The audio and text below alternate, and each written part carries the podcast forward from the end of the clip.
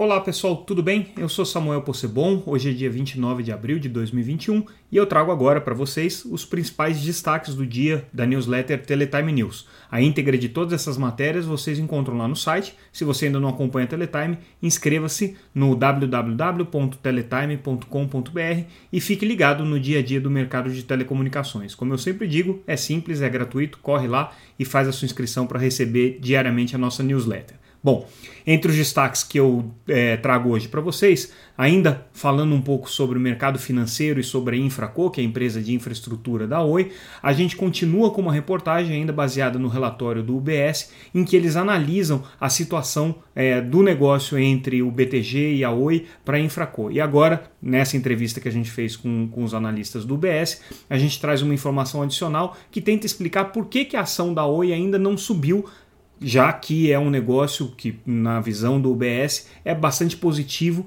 e, e tem um potencial de trazer é, muita valorização para a Oi. Então, por que, que as ações da Oi ainda não subiram? Ali nessa reportagem a gente explica, mas em essência existem algumas definições importantes ainda do ponto de vista regulatório que precisam ser compreendidas. A gente precisa ter alguns entendimentos ainda com relação à dívida da Oi, como é que vai ficar, e também a incerteza com relação ao prazo e ao fim da recuperação judicial pela qual passa a companhia. Então, tudo isso ainda está segurando a valorização da Oi, mas vale a gente entender o que, que o BS está vendo com relação a perspectivas de futuro para Outra informação é, exclusiva e bem importante que a gente está trazendo é o fato do CAD ter admitido é, a Algar, a Nel TV, a, o IDEC e a Sercontel como interessadas no ato de concentração da Oi Imóvel. Na verdade, a Nel TV é uma associação que representa é, provedores de acesso, o IDEC é uma entidade que representa os interesses do consumidor, Sercontel e Algar são operadoras de telecomunicações e todas essas estão questionando no CAD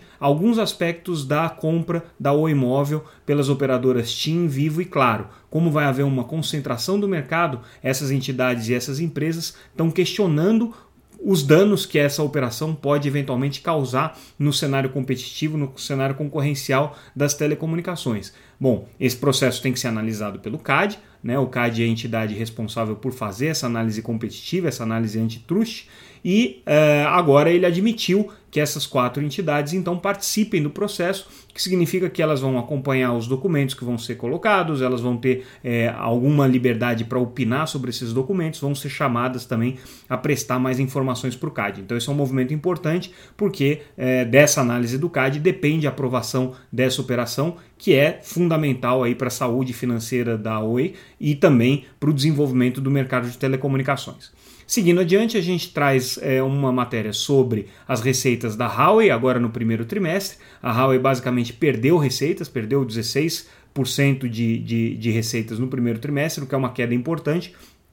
Essa queda basicamente está concentrada é, no, na unidade de consumo. Então, ainda esse debate sobre o banimento das redes da Huawei no 5G não afetou uh, o desempenho do, da, da, empresa chinesa, mas é, o fato deles terem saído é, de uma parte do, do, do, mercado de consumo nos celulares de mais é, baixa gama e também é, terem sido banidos de boa parte é, do, do, do ecossistema de, de Android por conta das restrições impostas pelos Estados Unidos, isso sim trouxe um impacto significativo para a Huawei, então a gente detalha um pouco esse balanço. Hoje também foi o dia é, de é, conferência para os analistas em relação ao, ao balanço da América Móvel, o balanço é, pan-regional da América Móvel, que é acionista da Claro, e a novidade aqui é que eles é, anunciaram que a, a experiência do Claro Box que se iniciou no Brasil como um produto voltado para TV por assinatura por streaming, pode ser exportada para outros mercados latino-americanos. Então, é, esse aí é um movimento interessante porque vai ser é, uma migração da Claro no sentido de levar suas operações de TV por assinatura para o streaming, como está acontecendo aqui no Brasil. Aqui no Brasil tem uma diferença importante em relação ao resto da América Latina, que aqui as redes da Claro de TV por assinatura são redes HFC, são redes de cabo coaxial, redes tradicionais de TV a cabo. Em outros países da América Latina, ela tende a usar é, redes de fibra ótica, então ela tem soluções de IPTV. Mas de qualquer maneira, o, o que ela está dizendo aqui é que ela vai levar um modelo de streaming, que é você ter uma caixa conectada em que você consiga conectar em qualquer banda larga para ter TV por assinatura. Isso é interessante. Bom, a gente tem uma polêmica também com relação é, a uma empresa que presta serviços terceirizados para a telefônica, a Vicstar. É uma empresa que está com uma pendência junto aos trabalhadores de atrasos de salário, é, de não pagamento de benefícios. É, isso é importante porque a empresa ao todo tem 8 mil trabalhadores aí prestando serviços para Vivo. Nesse caso especificamente que a gente está noticiando hoje, é, é, diz respeito à, à, unidade do Piauí. Então ali são 2.800 trabalhadores que estão ameaçados de, de perder é, os empregos e os benefícios. E aí a Assembleia, a Assembleia Legislativa do Piauí está entrando nessa briga, tá ouvindo é, o, o, as partes interessadas aqui, justamente porque entende que existe um risco risco de desemprego muito grande ali no estado.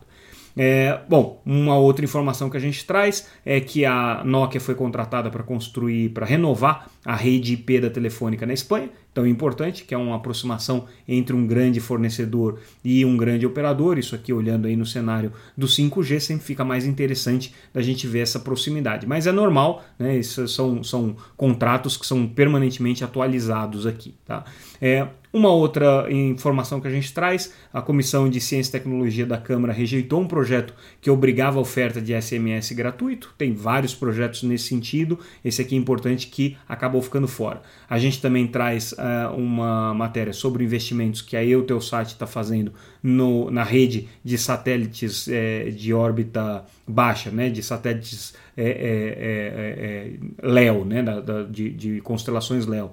É, OneWeb é uma, uma, uma empresa que utiliza esse tipo de tecnologia e a Eutelsat está entrando aí com 550 milhões de dólares. E também estamos dando aí algumas informações com relação é, ao contrato que a SES que é outra grande operadora de satélite, assinou é, para a construção dos teleportos para a rede O3B M-Power, que vai renovar a constelação de satélites de órbita média que eles utilizam para a banda larga. Então é isso, esses foram os destaques do dia. Espero que vocês é, visitem o nosso site, conheçam o nosso noticiário se ainda não conhecem e acompanhem todas essas reportagens que eu acabei de enumerar aqui na íntegra gratuitamente no site. Se você também não nos acompanha nas redes sociais, também é gratuito. Estamos lá no Facebook, Twitter, LinkedIn, Instagram. Então fique ligado porque a gente está sempre acompanhando o mercado aí por vocês. É isso, pessoal. Amanhã a gente volta. Muito obrigado pela audiência.